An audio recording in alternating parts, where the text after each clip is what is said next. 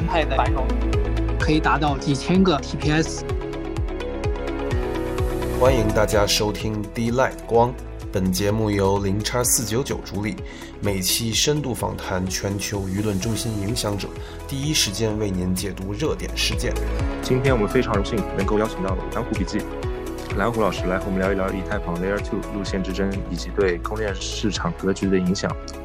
那么接下来就让我们把麦克风交给我们的零叉四的核心成员 Lucy，也就是我们的主持人，欢迎。Hello，大家好，我是 Lucy，然后很高兴今天能来参与这期播客的录制。我本身是零叉四九九道的 Core Member，同时我自己也是一个 YouTuber。呃，我的 YouTube 频道主要去介绍一些关于 Blockchain Development，还有 NFT，还有 DeFi 相关的一些内容。然后我自己之前也是出过几期关于 Layer Two 的视频。所以今天也是很荣幸能跟蓝湖老师在这些问题上面进行一个交流。然后今天的主题是关于以太坊 Layer Two 路线之争以及对公链市场格局的影响。那我们接下来请蓝湖老师进行一下简单的自我介绍。蓝湖笔记的蓝湖一直在关注加密领域的这些发展，也是加密领域的一位观察者吧。今天非常开心来到。零叉四九九跟大家聊一聊关于公链和 Layer Two 的发展的一些事情，啊哈，主要是这些。好的，感谢蓝湖老师。那我们接下来就切入正题。第一个问题的话，它是一个比较大概和方向性的一个问题，就是请问您觉得 Layer Two 在以太坊的发展路线图中，它的定位和背景是什么？哦，好的，以太坊。这个发展路线图的一个核心，就是在不牺牲它的去中心化，还有安全的这样的一个前提下，进行有机的扩展。以太坊之前呢，尝试过不少的可扩展的一些方法，包括之前的状态通道。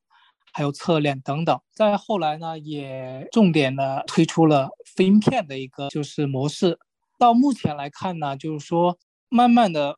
到现在逐渐发展出、演变出以 Rollups 这个方案为核心的一个发展的一个方向。因为以太坊它的单体链的本身在可扩展性上是没法达到说满足大规模的用户的一个需求。这也是说，这个对于这个 Layer Two 它的出现，就是出现的这样的一个契机。对于这种单体链，对于这个 Layer One 来说，它呃，要么是这个分片链，要么是分层链。那一个是链上的扩容，一个是链下的扩容，一个是横向的发展，一个是纵向的发展。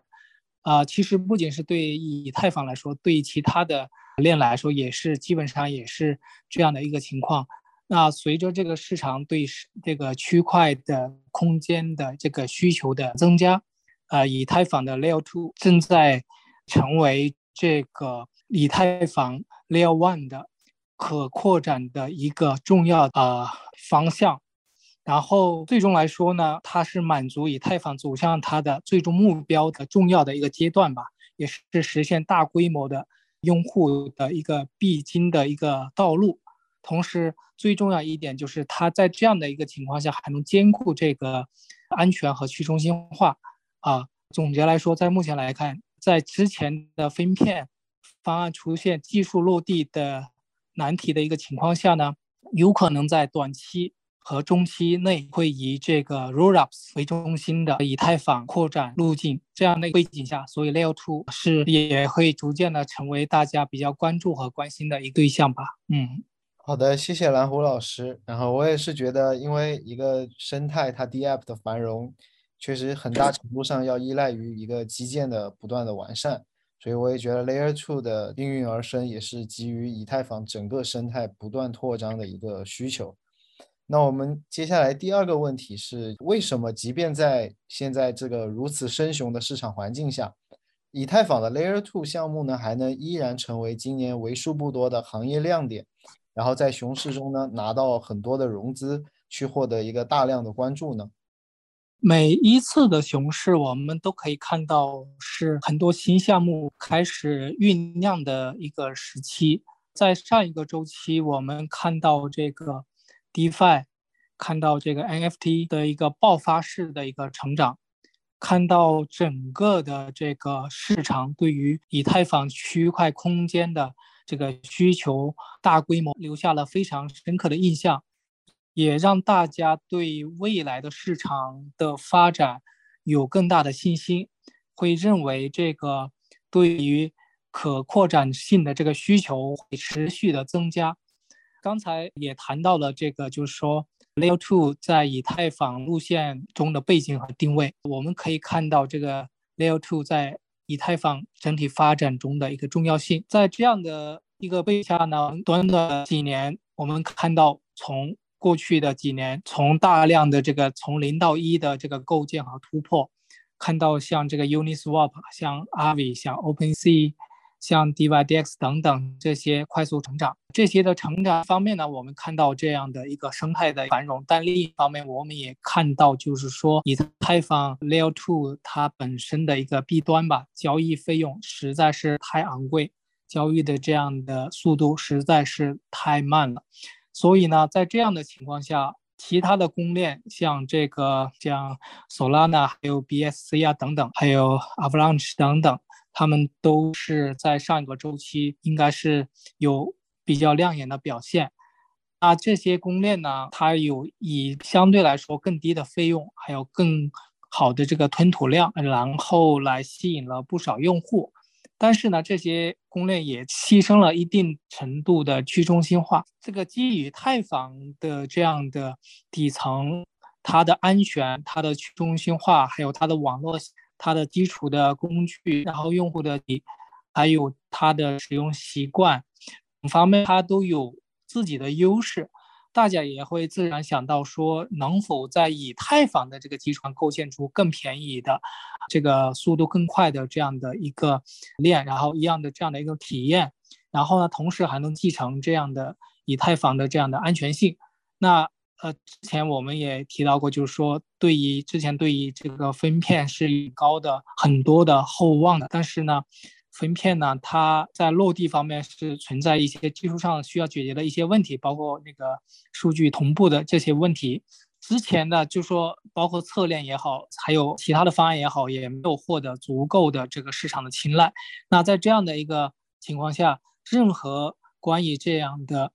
能够。快速落地的，能够使以太坊的可扩展上有所突破的方案，都会引起市场的关注。所以呢，我我就是能理解这个以太坊 Layer Two 在这个熊市里获得很大的关注。后来推出的这个像以太坊的 EIP 四八四四，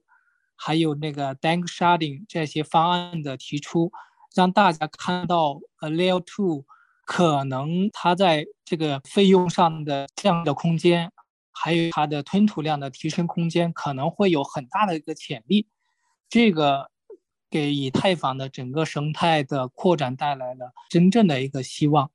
然后这些方案，它可能说在下一个周期面对更大的这样的一个需求的来临之后，可能会承接这些。需求，那这样的话，我觉得在熊市的时候，这些项目获得关注，我感觉也是一个自然而然的一个事情吧。嗯，好的，谢谢蓝湖老师的分享。第三个问题其实也是一个啊很现实的问题，就是。拥堵和高 gas fee 一直是以太坊 Layer One 的一个痛点，然后这些新公链，就像您刚才提到的那些牺牲了一些去中心化的那些新公链们，他们也是以此作为一个挑战去以太坊的着力点。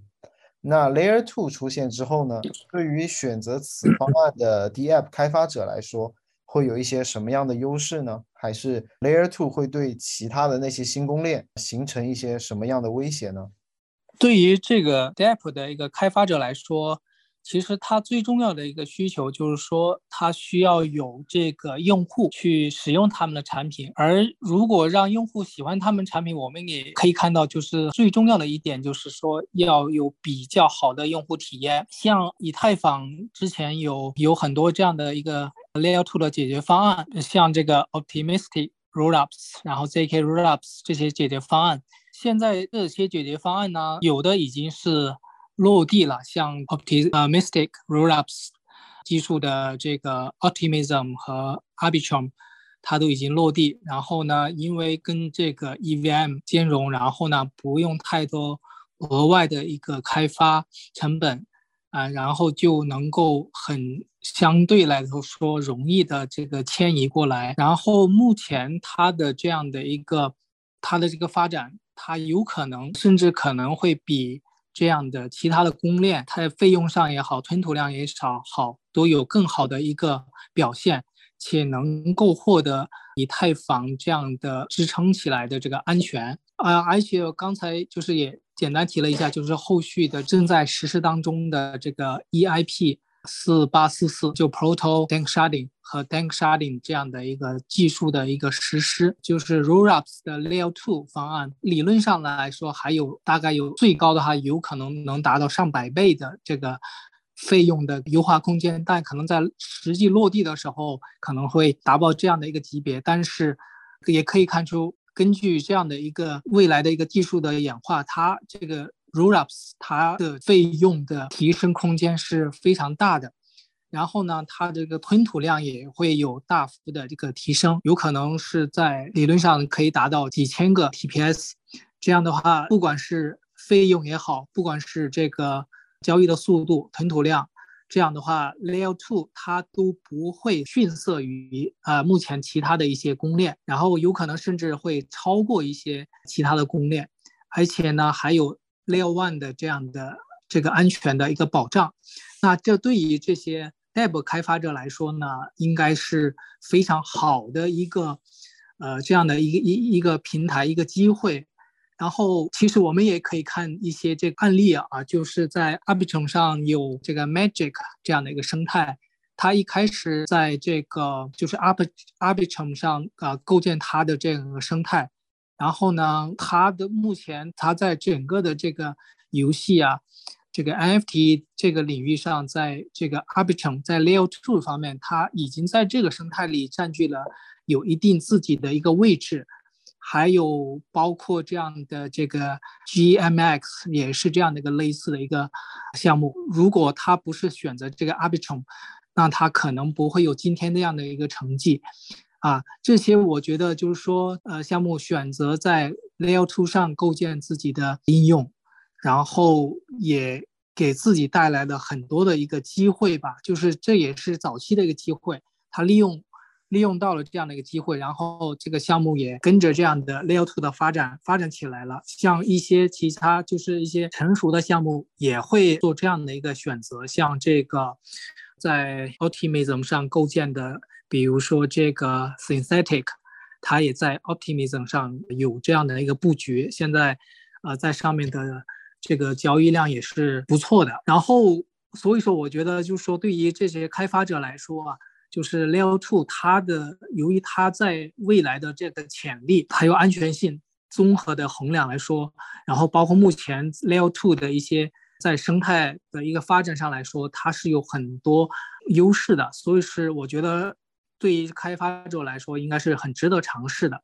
然后这个 Layer Two 啊，对其他公链，包括新的公链的发展，会形成这样威胁啊，或者竞争啊。从我个人的一个观察来说，这是肯定的。每个链啊，它本质上它就是类似于一个经济体。这个经济体呢，它需要有自己的这个安全保障，有便利的一个基础设施。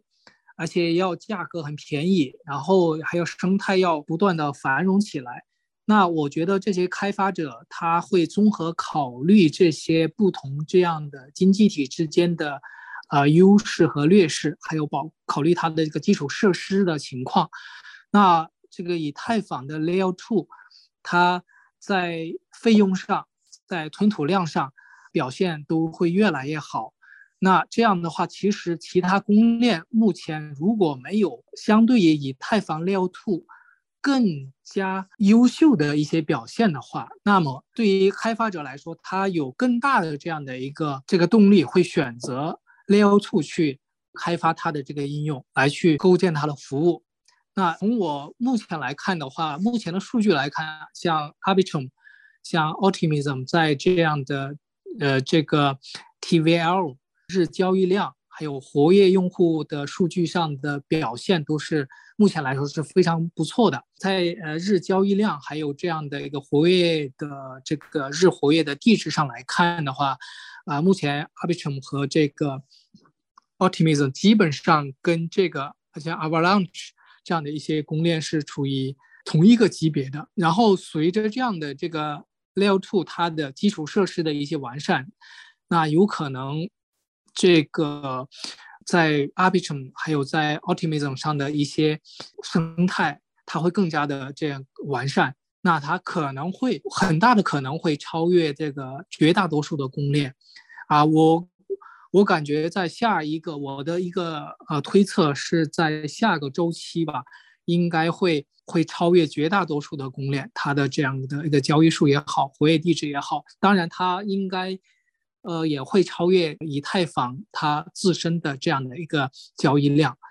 然后还有 Layer Two，它还有一个很有意思的就是它有一个网络效应的一个增强的一个效果，呃，在上面这个用户交易的用户越多，它分摊之后用户的费用越低，尤尤其是这个 CK Rollups 它这样的规模，随着用户规模的增长。它是更有利形成这个网络效应的，有形成一个规模的一个成本的一个优势啊，所以说这跟这个在这个 Layer One 上它要这个争夺这样的区块空间来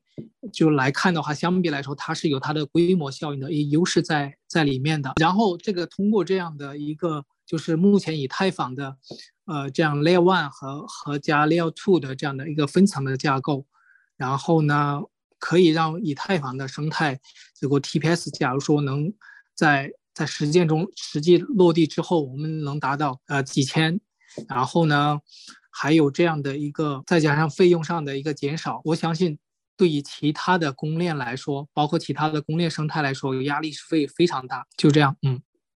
好的，谢谢蓝湖老师的分享。然后也是最近我在推特上看到，其实。很多人也是在讨论 Arbitrum 还有 Optimism 这些比较明星的一些 Layer Two 的一些项目。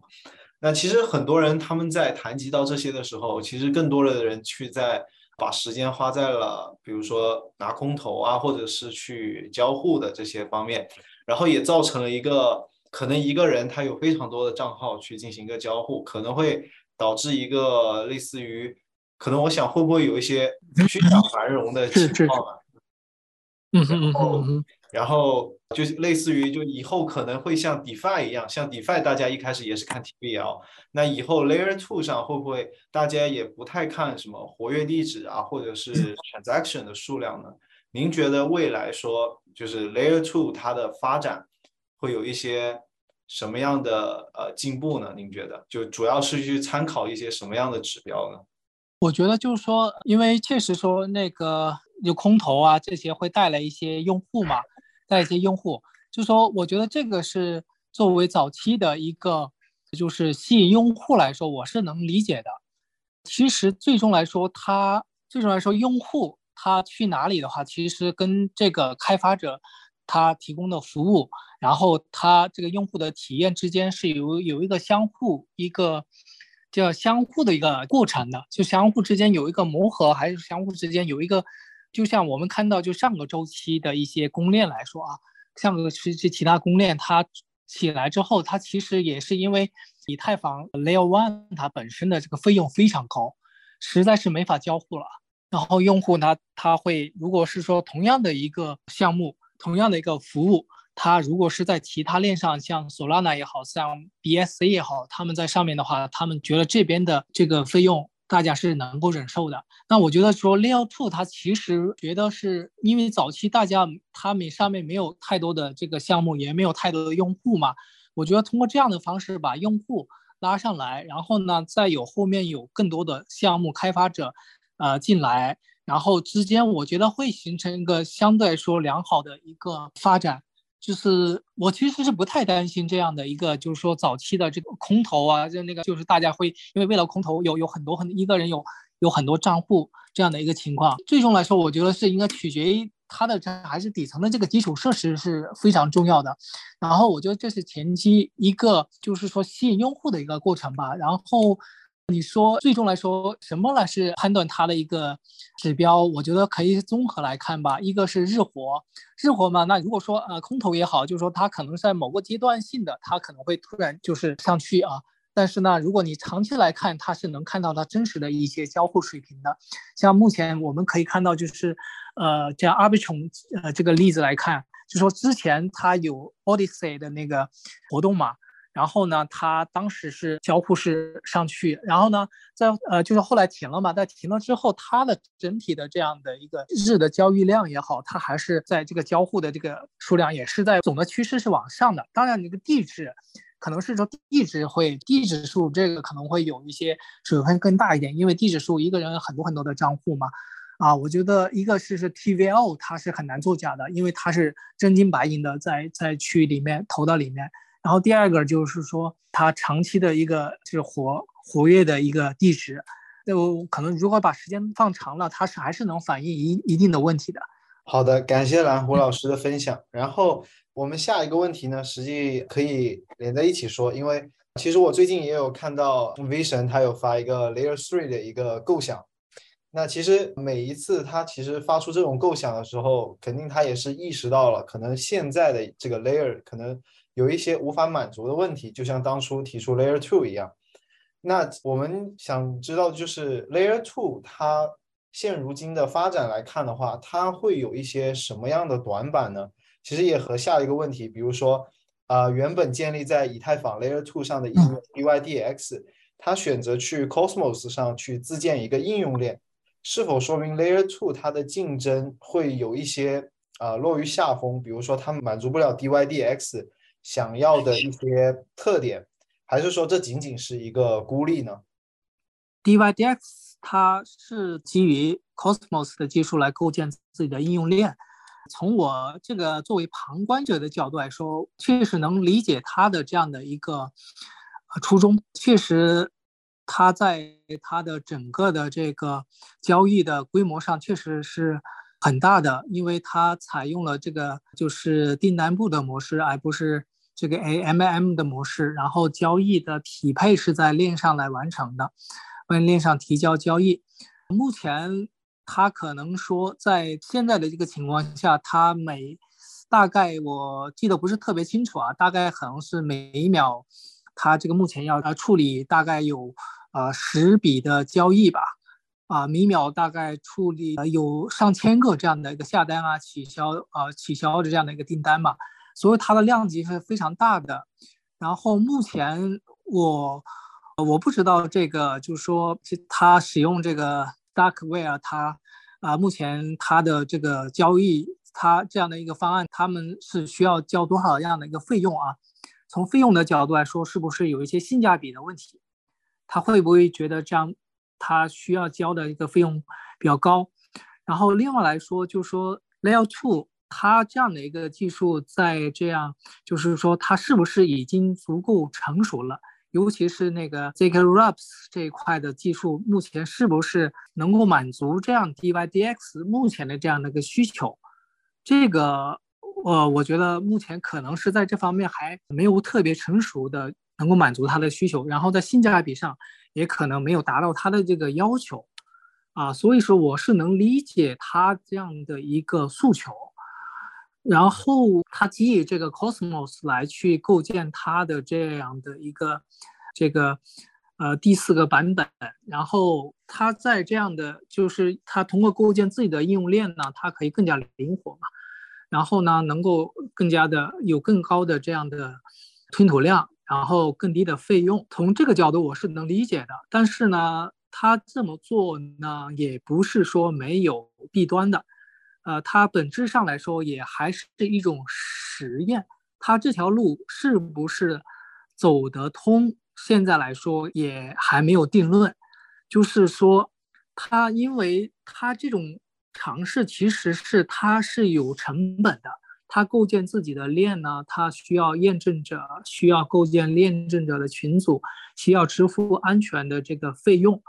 然后呢，它啊要奖励这些这样的一个验证者的群体，然后呢，他也会有这个可能质押的经济的机制的一个设计，啊，验证者需要多少，然后呢质押多少，质押之后奖励多少这样的一个代币，然后呢交易费用是不是用这个它的这个原生代币进行支付，然后呢，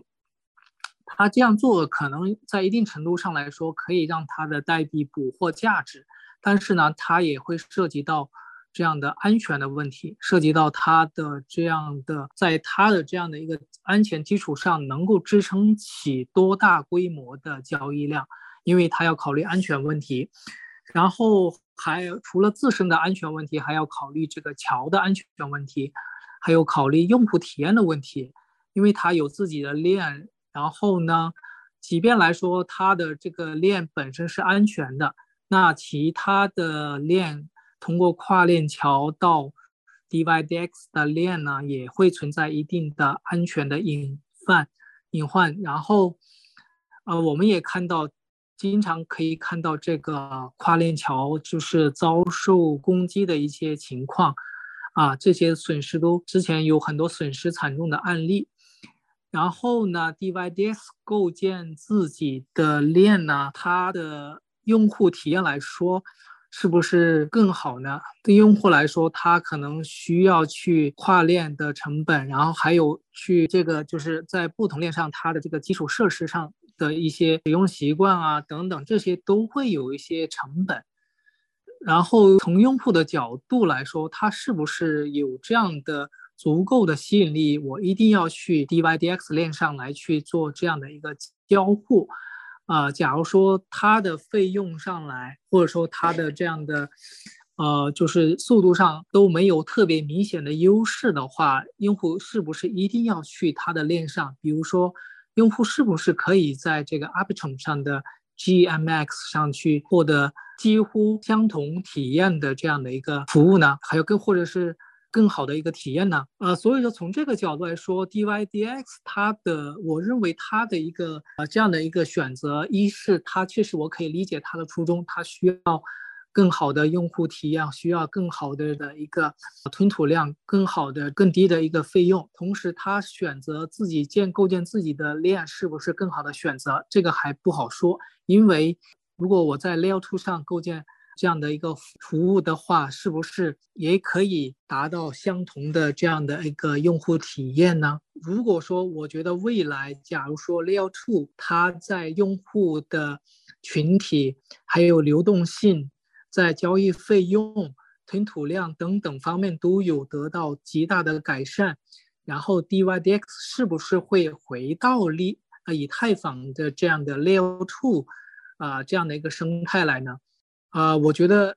未来也也是有这个可能。个人的角度来说，我不认为一个应用或者一个协议提供服务的服务以特别是提供服务为主的这些项目，呃，构建自己的应用链是一个好的选择。我个人感觉更好的选择是基于这样，呃，Layer Two 像这样的一个平台去构建自己的项目，可能在综合的方面来看。是更好的尝试。刚才我也提到了，就是说，呃，如果说 Layer Two 将来在费用上，在它的这个吞吐量上都得到极大的改善的时候呢，它可能会有更好的用户体验。在这个时候，如果 Layer Two 它在发展起来的时候，它其实是有个位置在里面的。在它当它的这个基础设施发展起来的时候，呃，它会跟随着这样的风口，它就飞起来了。如果错过了这样的一个风口的一个机会的话，可能就后来追就不容易追上来了。比如说现在的这个 Arbitrum 上的这个 GMX，它其实交易量是非常之大的，那这个位置就已经被它占领了。所以说，我觉得。那应用的话，我觉得或者一些协议，我就在构建自己的应用链的时候，我觉得还是要回到自己的最根本的目的是什么？所以自己是一个服务的一个提供方呢，是想要有更好的用户体验呢，还是说只是说我为了解决我的这个一些用户体验的问题，然后去构建自己的应用链？在构建的过程当中，是不是会遇到更多的一些问题呢？会不会？有时候会错过一些，就是跟着平台一起发展起来的这样的一个风口的一个机会呢。所以从这个角度来说，我个人认为它是一个一个尝试。我相信以后还会有更多的一个应用会做这样的应用链的尝试。但我从我的观察来看的话，可能更多的项目可能更愿意的在 Layer Two 这样的一个。这个平台上去发展，尤其是在早期的时候，它需要这个流动性，啊，需要这个网络效应，需要用户群体，它在这样的一个 Layer Two 这样的一个平台上会更合适的。但除非是说发展到非常非常之大了，它已经容纳不下了，那可能会有自己的应用链的一个考虑啊。好的，感谢蓝湖老师的分享。我们下一个问题呢是关于 Layer Two 它的两个。啊，路线方案一个是 Optimism Rollup，一个是 zk Rollup。那他们两个从技术上来讲的话，有何区别呢？您觉得？技术上来讲的话，就是说啊，所有的它都是将批量的这个链下的交易数据聚合打包啊，发布到链上，以此来获得这个啊它的安全性。啊，在具体的这个证明这个机制上来说，我们分为这个 Opti。Optimistic rollups 和 zk rollups，那两者的证明机制首先是不同的。zk rollup 它采用的是有效性的证明的技术，像 zk sync 啊采用的是 Snark 这样的一个证明技术，像啊 Optimistic rollups 采用的是一个欺诈性的证明的一个方案。那有效性的证明呢，它主要是通过这个啊密码学。来确保有效性，它是一个数学的一个方法。通过数学的方法呢，它就不存在人为的这样的一个因素啊，也没法作假，所以呢，可以保证这个交易的一个有效性。那欺诈的一个证明呢，它假定所有的交易呢从一开始是有效的，所以呢，也称之为是乐观的 rule ups，。设置一个挑战的一个期间啊，大概来说一般是七天左右。那证明提交之后呢，验证者是可以发起挑战的。如果是无效的证明呢，会对这样的提交者会进行惩罚。这也是当然，这也会导致的，也这个就资产的提现的时候，它会有一个时间的周期的一个延长。那不过现在呢，因为有了跨链的桥嘛，有个桥可以已经解决了这些问题。那有效性的证明呢，它是不做任何乐观的假设。只相信这个数学的证明，它需要这个提供这个有效性的证明来验证交易的这个合法性。这里的话就存在一个有效性证明的时候，它的这个计算量是非常大的，生成这个证明需要呃大量的时间。另外一个主要的这个呃两者在这个 EVM 上的这个兼容方面，就是说 Optimistic Rollups 啊更容易的实现通用的平台。啊，更容易兼容 EVM，开发者的项目迁移上来也是更容易的。zk rollups 呢，跟这个 EVM 的兼容相对来说比较困难，所以说在构建通用的平台上呢，存在一些问题。这这也是主主要是这两者的从大的方面来说是这些区别吧。很多细节的我就这边先就不细说了。好的，感谢蓝湖老师啊。那像您刚才提到的 optimistic rollup 啊，它有一个 lead time，那其实这也会给用户造成一个不太好的一个体验。那像 zk rollup 呢，它又是一个比较并不是很成熟的一个技术。那其实现在 layer two 两个主方向这两个技术。那您觉得，呃，他们两个技术现在目前呢，都是有一个比较明显的一个短板，一个是不成熟，一个是离碳太久，导致它不能很好的应用在一些 DeFi 的项目上。那您觉得，就是说，那未来他们两个想取得一些比较好的发展的话，他们应该怎么去做呢？您说的非常有道理，就是说，它两种方案其实都各有自各自的这个优劣吧。从落地的情况来看呢？Optimistic 就是这 rollups，它其实有它的这样的一个优势，也所以因为这个优势呢，我们也可以看到，在这样的一个 TVL 也好，活跃地址也好，交易量好，都是遥遥领先这个呃 zk rollups 的。呃，从哦我们之前就是在二零二零年初的时候，我们当时开始关注这个 rollups 的二层的扩展的一个路线。然后根据他们的技术特点，就是说当时的结论，当时短期和中期应该是指 Optimus Rollups 可能会更更有这样的一个发展的一个优势。长期来看，是 ZK Rollups 有一个后续的这样的一个这个力量在里面。那不过这里面呢，可能会带来一种误解，就是说认为 Optimus Rollups 呢，它是一个过渡性的，这比如基 Op T Optimus Rollups 的这个项目会一个过渡性的项目，会带来这样的一个误解。呃，现在看来说，从现在的情况来看啊，呃，Optimus 呃 Take Rollups 的项目不仅在未来几年，甚至在下个周期都会占有重要的角色，甚至有比较大的一个持续性。如果他能够抓住这样的一个机会窗口，呃，未来呢可能未必会输给一些这些 Zk Rups 的基于 Zk Rups 构建的一些项目。就是说，目前来看，这个 Optimistic Rups 虽然有它的这样的提现上的一个呃延迟的一些问题，但是呢，由于它在这个跟 EVM 兼容上。的一个先天的优势，所以现在项目移植过来更加容易，导致上面的生态已经来说有一定的一个繁荣的一个程度了。目前从锁定的这个 TVL 来说，已经都超过了几十亿美元的一个规模。那那现在来看，就是说我们可以看到，就是在 Arbitrum 现在有二十三亿美元，Optimism 大概有十四亿美元。它两者加起来是大概超过百分之八十。那 ZK Rollups 的这样的一个它 TVL，它目前跟 Optimistic Rollups 确实是有很大差距的。包括在用户这样的一个月活的一个用户上来看，在这个 Arbitrum 上，其实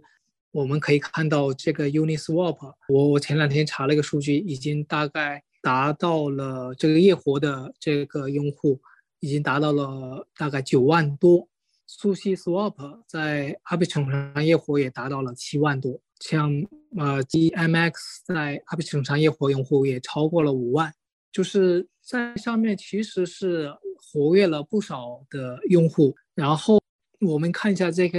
Think 这个 Think 也好，还有呃 Stack Stacknet 也好，其实在目前来说，它的这样的比较用用户。他们在这个生态上的用户来说，还有它的这个这个 TVL 来说，都是有很大差距的。从这个角度，随着这样的开发者的一个投入，然后项目的流动性的增加，然后用户规模的增长和沉淀，还有用户使用习惯，还有这些网络效应的持续的正向的一个促进，Optimistic Rollups 的项目这样的一个生态会持续的在。不断的在发展，我们可以看到这个 Optimism 在它发布了这个代币之后啊，它的这整个的这样的一个它的这个 TVL 这个百分之五增长了如今的百分之三十，这是非常显著的一个增长。这些一旦它形成这样的一个一一个态势的时候，它的流动性啊，它的可组合性也也在增长。这样的话，整体来说，它的生态规模它就会有一个会形成一个真正的一个正向循环。真正正向循环，这个时候其实包括这样的一个，像这个提现啊这方面的问题，在这里面相对来说都是一个，在整个生态的发展里面来说，它都不是一个大的问题。从 ZK Rollups 来说，它的这个技术的成熟确实需要时间，需要时间。这个时间呢，它因为它最重要的一点，它在生成证明的时候需要耗费很大的计算量，计算量的时候，它执行一次交易呢，大概可能。也就是需要这个几十毫秒，但是生成它的这个证明可能需要这个几分钟吧。正因为是这样的话，也为了解决这个问题呢，业界也提出了这个叫呃硬件加速、硬件加速的一个方案吧。可能未来会有专门的加速硬件的一个产生吧，可能会有一个 ZK 的 ZK r a p s 的一个 ZK ZK 的一个挖矿。通过这样的这样的一个一一些解决的一个方案呢，它可能未来，它在这个就是它整体的这个技术的这个发展上，然后呢，慢慢慢慢也会有一些有一些整整整体的一个发展。但是根据这个 Vitalik 的这个说法来讲的话，我感觉这个 zk EVM 真正的成熟还是需要几年时间的。有的这个生成证明的时间很长，它虽然它的这个可以就是验证的时候可以就跟以太坊呃这一样的环境啊，但是呢，它的这个验证时间很长，有的可能验证时间很快，但是呢，它的不兼容，所以没法共享基础设施。这里面可能我觉得需要几年的时间去真正的完善这样的一个呃情况。两者的话，我感觉早期很有可能是 optimistic rollups 的费用会更便宜一点，zk rollups 后续的费用，直到它成熟之后，它当它的这个用户生态规模起来之后，费用会更加便宜一点。但是在在早期的时候，由由于它这个费用会更加贵，然后呢，可能会导致一些生态的迁移会更加的缓慢。所以从这个角度来说，Optimistic rollup 在很长的一个时间段，有可能是开发者还有用户选择的选择更多的一个地方。在真正的网络规模没有起来的时候，zk rollups 在交易费用上是不占据优势的。所以，从这个角度来说，短期内、中期内，我还是觉得这个 Optimistic rollups 的项目会有较大的一个优势，而且。它在未来如果能够利用好这样的一个窗口期的时候，上面的项目可能不会属于后续基于这个 z k r o p s 上面构建的一些项目。在这面对这两个技术的时候，我觉得就是说，我们就说会根据它的不同的这样的一个技术的优缺点去选择它的这个阶段性的场所。这个对于不管是对开发者来说，啊，对于这样的一个就是参与者来说，啊，都是一个非常去值得去把握的东西，因为每每个时机不一样，这个时机可能是在这整个的这个早期是非常重要的一个一个事情吧。嗯嗯，好的，感谢蓝湖老师的分享。啊，其实我自己对于这两个也是之前做过几期视频去在 YouTube 上讲解，然后啊，我我也有一些自己的看法。就是对于 Optimism Rollup 还有 zk Rollup 来说，像 Optimistic Rollup 呢，它它的那个技术特点就导致了它的那个吞吐量是可以在 transaction 非常非常多的时候，它可以做到比 zk Rollup 快，因为它其实就相当于是不用验证，然后全部直接累积到那里，到时候是的，是的，去去做一个验证。那 zk Rollup 来说呢，它它是一个呃零知识去证明它。不能，他他必须每一个都证明完了，才能去进行一个上块的一个过程。那其实他们两个像 Optimistic Rollup，它已经它的技术特点已经给它定了性了。它有一个缺点，这个 Challenge Time 导致了用户的体验可能会因为啊这个 Challenge Time 导致会变差。比如说，如果我们在 Optimistic 上面，我们有一些资产，我们想转移到其他链上，其实就要等，不然的话，你只能去做跨链桥，跨链桥的手续费也很高。对。对，然后它的这个缺点，其实它现在感觉已经比较定性了。但是 zk rollup 来说，它它的发展还处于一个比较早期，它的技术并未很成熟，所以它还是有一种可能性的。所以对于我来说，我可能会更看好 zk rollup。但是就不知道蓝湖老师，您觉得就是说这两个的话，你觉得他们未来的发展哪一个会更好一点呢？我想象力会更大一点。我觉得从长期来看，我会更看好这个 zk rollups。我觉得它的这个后续的这个力量会更大一点，然后，但是在我觉得在比较在他们技术没有完全成熟之前的话，我觉得 Optimus Take Rollups 那我觉得也就是说，因为它的生态的惯性啊还是很强大的，在它上面，我觉得应该还是有比较长的时间可以去呃去去再把这个生态再去弄一弄，然后因为其实这是有惯性嘛，一旦要沉淀到上面的话，可能。而且我觉得以后用户他要去以太坊 Layer One 的这样的一个，呃，如果说假如说我们的很多的这个活动都在上面的话，可能提体现到这样，体现到 Layer One 的这个需求，它的频次也不会特别高。所以说，我认为，除非是这个 zk r o p 突然在这个费用上，或者说在啊这个这个其他方面有一个突然有一个更加就是优秀的一些表现吧。我我感觉在很长时间内都应该，我觉得 Optimism Rollup 都应该还是有机会的。但长远来看，我还是看好这样的 ZK Rollups。但是这个时间有多长，这个就不好说了。好的，感谢蓝湖老师的分享。那我们也接着下一个问题，就是这两种路线方案的 Layer Two，它的收入来源是什么？Layer Two 本质上来说，不管是哪种路线啊，它其实都是 Layer One 的区块空间的一个再销售商。它相当于在这个 Layer One 上购买这个区块空间，然后再销售给 Layer Two 上的用户，就是通过更高效的利用了区块空间，然后获得这样的一个。它的一个商业输入的一个输入来源的一个空间。以 optimistic rollups 来看的话，比如说像 Layer Two 上的一些用户，像这个呃这 sequence 定序者来去支付呃这样的 gas 费用，然后定序者呢，他需要负责执行交易并发布到这样发布到 Layer One。那么这样情况下呢，会有两个输入的来源，一个是这个交易的费用，还有一个这个。MEV 矿工可提取的价值啊，那在上面的 rollup 它的成本呢，就是在 Layer Two 上这个执行交易的这个计算成本，对交易进行啊分批呀，然后还有这个验证的成本。然后 Optimistic rollups 呢，它主要是这个欺诈的证明；ZK rollups 呢，它是个数学的证明。它所以是两者在成成本上是不一样的啊，这这个对后续的的费用和收入收益也会产生一些影响啊。当然，如果是说后续这个 ZK Rollups 能够非常规模非常大的话，它它的这个费用方面，呃，它会有一个边际成本，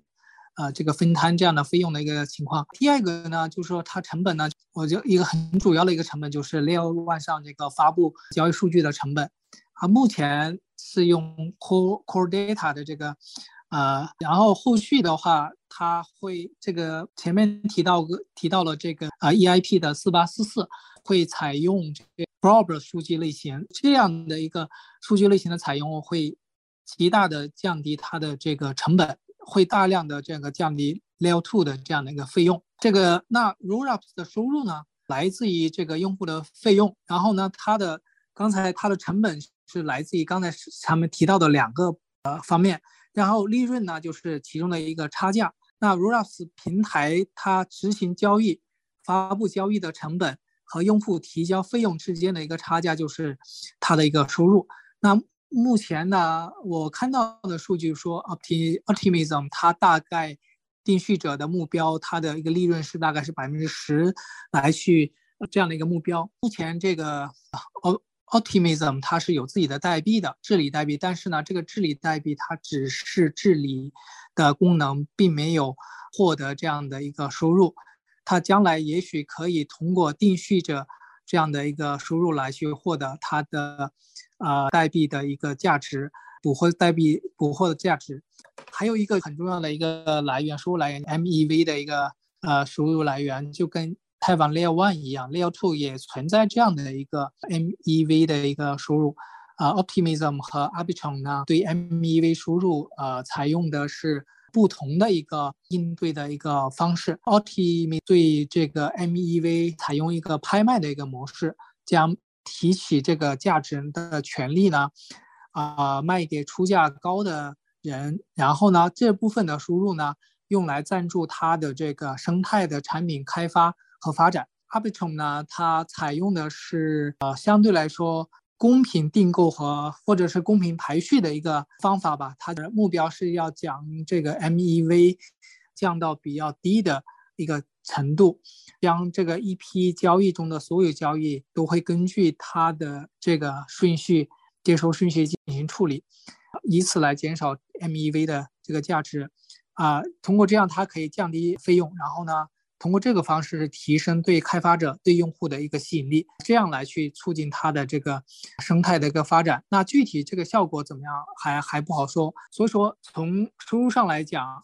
一个是 MEV，一个是它的这个上面的 gas 的费用，除去它的付出的成本，那就是它的一个收入。从如果从这个未来它的治理代币的价值捕获的情况下来，这个那个情况来看的话，我觉得呃，Layer Two 后续有可能会超 Layer One 的这样的以太坊的这个作业，会根据以太坊目前的这样的一个模型呢，会有可能会将这个定序者去中心化，目前都是中心化的，去中心化，去中心化之后呢，就可以采用这个类似于这个 POS 的模式。进行代币的质押，根据这个代币质押的大小啊，获得相应的一个机会。被选中的定序者呢，可以通过交易费用和这个 MEV 来获得收益，获得相应的代币的奖励，从而让整个协议呢，协议还有代币可以捕获啊整个整个生态的收益吧。从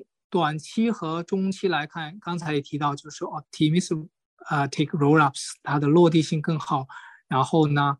它的生态也更加的繁荣，所以从交易数量来看，早期会可能会呃累积更大的价值和收益。其实呃像 ZK ZK Rollups，那将来它其实也是一一样的道理。它如果将来它能够承载更大规模的呃用户和交易数量的话，那它的这个收益也会逐渐的发展起来。其实最终来说，哪种路线能够哪种商商业的想象力更大？我觉得，呃，最终来说还是取决于它的整体的用户、整体用户规模这样的大小，还有开发者自己的偏好吧。这个可能还需要很长时间才能得出结论。但早期的话，肯定是 Optimism 呃 T Rollup 它的收入是更高的。好的，谢谢蓝湖老师的分享。然后我们下一个的问题呢，是对于普通投资者来说，他们参与以太坊 Layer Two 的途径哪些呢？从普普通投资者参与 Layer Two，我个人觉得有三个方向是可以重点关注的。一个就是说，目前的 Optimistic Rollup 和 ZK Rollup 这两个技术方向的一些主流的。Layer 2的项目，比如说 Arbitrum，比如说 Optimism，比如说 zkSync，还有 Starknet 等等这些主流的项目，它的技术啊的发展的情况，还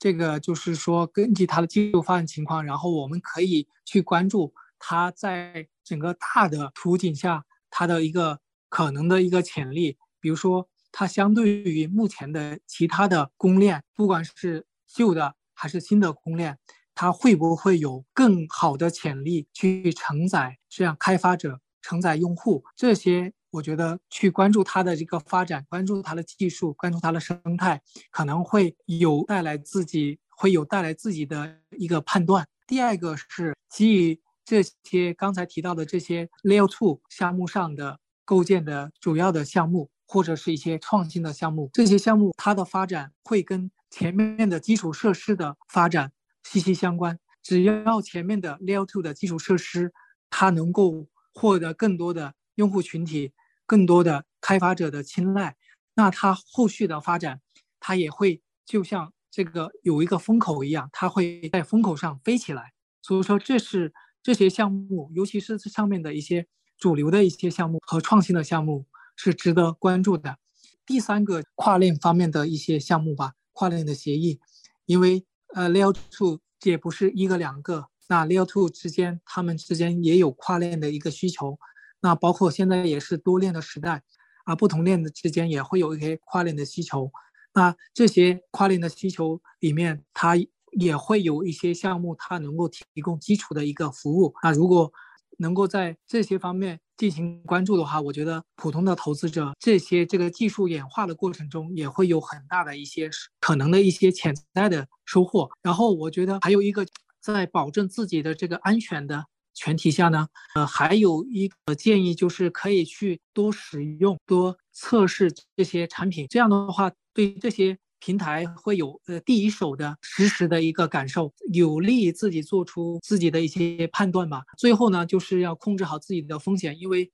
有很多新的东西，它都会有一些风险在里面。好的，谢谢蓝湖老师的分享，然后也是很中肯的一些意见。那我们也最后一个问题呢，它就是啊，以太坊它大力推进 Layer Two 的这些应用的落地，那对于以太坊 Layer 呃以太坊二点零和 Polygon 为代表的以太坊 Layer One 的发展会有何影响呢？嗯，这这也是一个好问题，就是说我在呃这个经常也听到有人担心说，随着这个就说 Layer Layer Two。它上面的这样的用户越来越多，项目越来越多，然后交易量也越来越大。以太坊的 Layer One，这这些会不会呃产生不好的一些影响？我觉得从可以从几个方面来看待这样的一个问题。首先呢，以太坊的 Layer Two 安全的这个基石还是以太坊 Layer One，就是说，以完以太坊这个 Layer Two 是没有。说脱离 Layer One 的，呃，这是第一点。然后第二点呢，以太坊的一个单片链的这个吞吐量是非常低的，它没法处理大规模的交易，这也是一个客观的事实。它只能通过分片或者是分层来扩容。分层呢，是目前来说呢更容易落地的一个解决方案，因此呢，也是一个不可避免的一个远化的一个路径。当这个 Layer One 的个交易拥堵的时候，费用上升的时候，会带来 Leo 会带来 Layer One 它自己用户的一个流失。我们上个周期也看到以太坊的一些问题，流向了很多其他的公链。也就是说，即使没有以太坊的 Layer Two，以太坊的 Layer One 它的吞吐量也有限。呃，以太坊它也需要这个 Layer Two 来进行扩容，来增加它的生态的一个吸引力。如果没有这样的一个 Layer Two 的一个方案的话，啊，用户还有开发者会流向其他的公链。那么从整体上来说，对 Layer 以太坊的整体的生态，啊是不利的。而且以太坊上 Layer Two 它交易量的提升，也会让这个以太坊 Layer One 啊呃获益。因为呃 Layer Two 需要这个 Layer One 支付安全的费用，这些安全的费用呢，啊可以让以太坊生态的参与者获得收益。让整个生态的，啊，更多的这个用户，更多的这样的那个参与者，还有包甚至包括这个 ETH 的代币持有人都可以获得，因为有 EIP 五五九的呃这样的一个协议，可以呃捕获这样的一个价值。啊，总的来说呢，呃，以太坊和 Layer Two 它是一个共生的关系。Layer Two 的交易活动呢，会给 Layer One 带来价值。由于 Layer Two 的安全是基于 Layer One 的，所以呢，Layer Two 的生态的繁荣也会让 Layer One 受益，两者是一个相互相得益彰的一个关系。大概就是这些吧。嗯，好的，感谢蓝湖老师的分享。然后我也是觉得，无论是推进去 Layer Two 的落地的这些应用，其实 Layer Two 它本身也是一个以太坊的可扩展的一个方案。它其实也是为了帮助整个大以太坊的一个生态去进一步的进行完善和推动，所以我觉得他们是会达到一个共同繁荣的作用。今天的问题也就都问完了，高兴啊能和蓝蓝湖老师有一次就是交流的机会，也是很荣幸能邀请到蓝湖老师来进行这次的分享。我也是非常开心跟你交流，非常荣幸跟大家来分享这样的一个技术的发展。